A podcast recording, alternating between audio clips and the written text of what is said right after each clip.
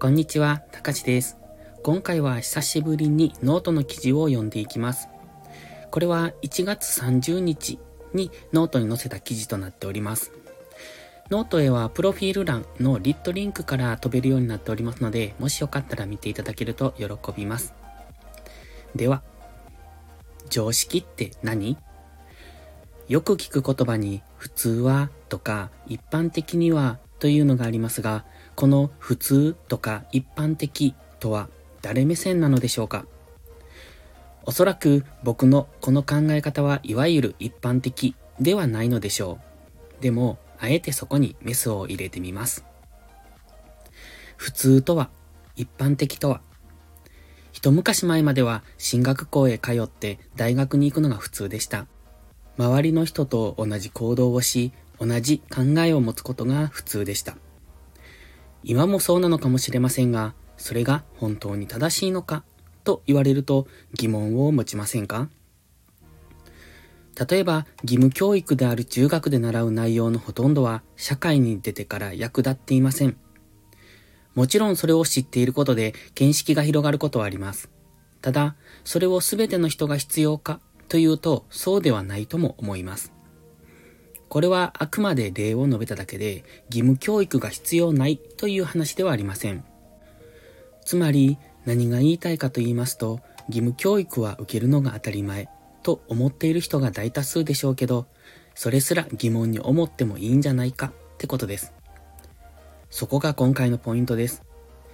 今自分が思っている常識を覆すこと、これからはそれが大切だと思います。どうしてそんなことを突然と思われた方は、今の時代の流れの速さを感じてみてください。コロナ禍のおかげで時代が急速に進みました。おかげとは少々不謹慎かもしれませんけど、間違いなくおかげなのです。重要だけど緊急性がなく、なかなか進まなかった改革がどんどん進んでいます。きっと後にこれを令和の産業革命と呼ぶのでしょう。と勝手に思っておきます。自分の常識を覆す。話を戻しましょう。今、自分が思っている常識を覆すことがどうして大切なのか。それはこれからどんどん常識が変わっていくからです。政治とは、お金とは、働くとは、そして社会とは、国家とは。すべての常識が変わっていく初動に今はいると思います。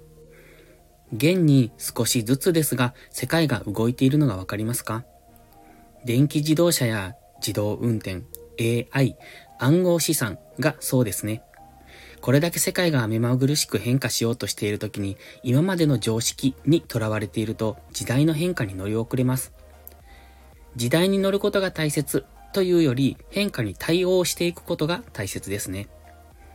例えば、自動運転が主流になった時代に馬で移動する人はいませんよね。それと同じです。車は生活に溶け込んでいますので自然と受け入れられるでしょうけど、当然ガソリン車が登場した当時はガソリンなんて爆発したら危険だなんて意見もあったでしょう。もしそんな考えのまま現代に生きていたら、その人はどんな風に今の時代を見るのでしょうね。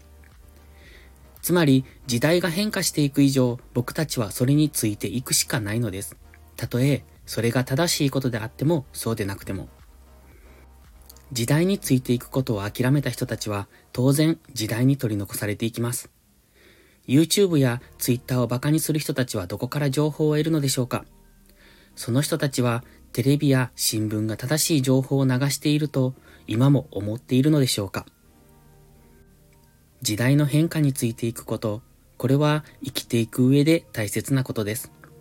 もちろん、ついていけないとダメってわけじゃないです。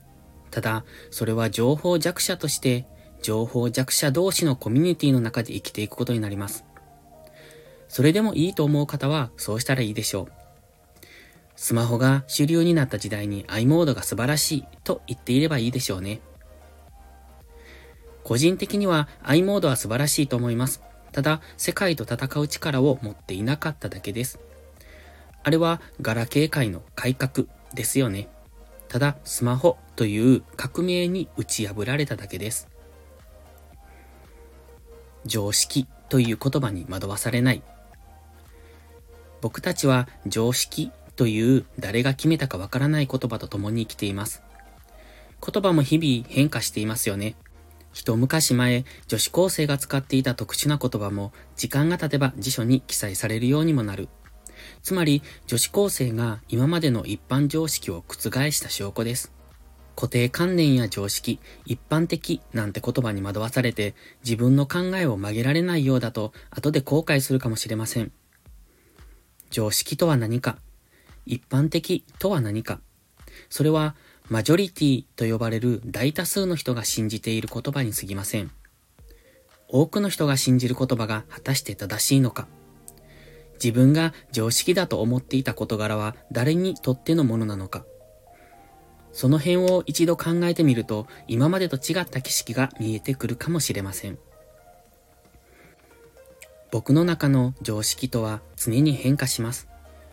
そして常に皆さんが思う常識とは違った価値観を見出しながら生きていきたいと思っています。